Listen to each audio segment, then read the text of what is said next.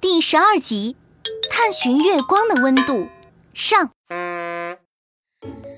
虫鸣声与龙泉山的夜色融为一体，星光点点的夜空，一轮圆月渐渐在云层里显现。哇，哎哎，可可哥哥，哎，你们看，这个月亮好大好圆啊！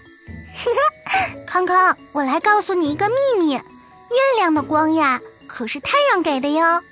啊，太阳给的？这可是爸爸妈妈告诉我的。月亮是反射太阳的光而发亮的，当我们进入夜晚的时候，就能看到月亮反射的太阳光，这就是月亮发光的原因。哎，那月亮的光也就是太阳的光啊！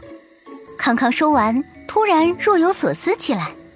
科科、安安、孙小丸这会儿都趴在栏杆上眺望着圆月。等科科回头想看看康康怎么没动静时，竟然看见康康正坐在一旁出神的盯着月亮，满脸写着疑惑。康康，你怎么了？可可哥哥，我有个问题想不明白。哎，是什么问题啊？可可哥哥一定帮你解答。可可哥哥，月亮光也会像太阳光那样，一不小心就点燃物体吗？康康，这还真问住我了。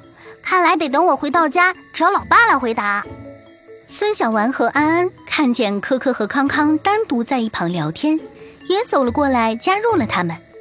哎，科科哥哥，你不是有放大镜爷爷吗？我们来问问他吧。对呀，科科哥哥，我们就问问放大镜爷爷吧。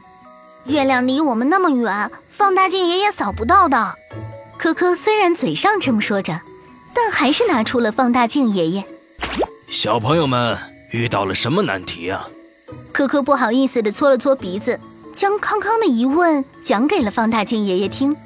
康康真是善于思考的孩子，这个问题就由我来替你们解答吧。孩子们，呃，快聚过来。可可，你把我举起来，对着月亮。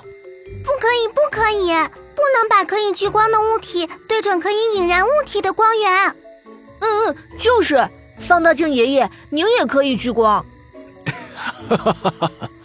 孩子们，别担心，我是特殊材质。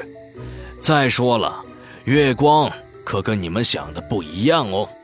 科科拿起放大镜，爷爷对准了月亮，其他小朋友紧紧围在了科科身边。